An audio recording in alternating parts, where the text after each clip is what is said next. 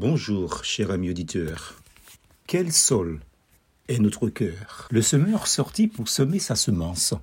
La semence, c'est la parole de Dieu. Ceux qui sont le long du chemin, ce sont ceux qui entendent, puis le diable vient. Luc chapitre 8, versets 11 et 12. La parole de Dieu, telle une semence, est jetée le long du chemin, c'est-à-dire dans le sol qui représente ici le cœur de l'homme. Ce cœur, Jésus le compare au sol sur lequel la semence tombe. Et pourquoi ne s'agirait-il pas de notre cœur d'enfant de Dieu? Jean chapitre 1 verset 12. Nous aimons utiliser ce récit exclusivement pour l'évangélisation, et à tort.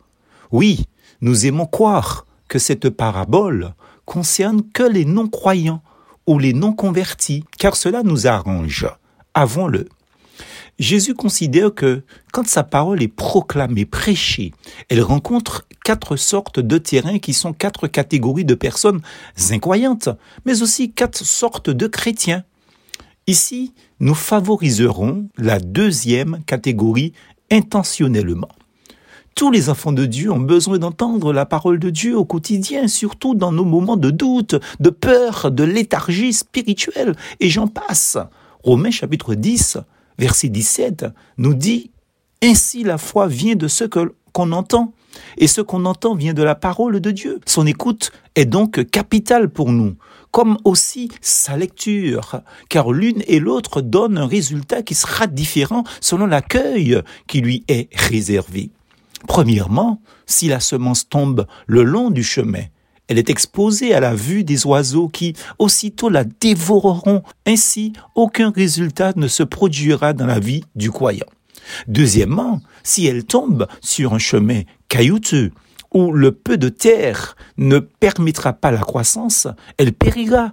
Ceci me fait penser à ceux qui viennent à l'église ou qui lisent la parole de Dieu et n'ont pas la bonne disposition d'écoute ni de lecture.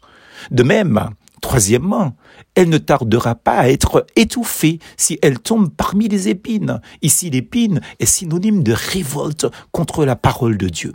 Quatrièmement, enfin, que cette semence tombe dans de la bonne terre. Alléluia. Dans les cœurs réceptifs et honnêtes pour qu'elle produise du fruit en quantité abondante. Demandons toujours à Dieu de préparer notre cœur pour recevoir sa parole chaque fois qu'elle est prêchée à l'église, chaque fois que nous faisons notre lecture quotidienne, chaque fois qu'elle est lue par nous ou pendant la louange et l'adoration par nos conducteurs, nos conductrices de ces merveilleux moments de joie et de bonheur, que cela soit ainsi tout le long de nos vies. Mais chose primordial. Apprenons à dire Amen, Amen, Amen, comme le faisait le peuple d'Israël d'ailleurs. Et tout le peuple dit Amen, louez l'Éternel. Un chronique chapitre 16, verset 36, plus en Jésus.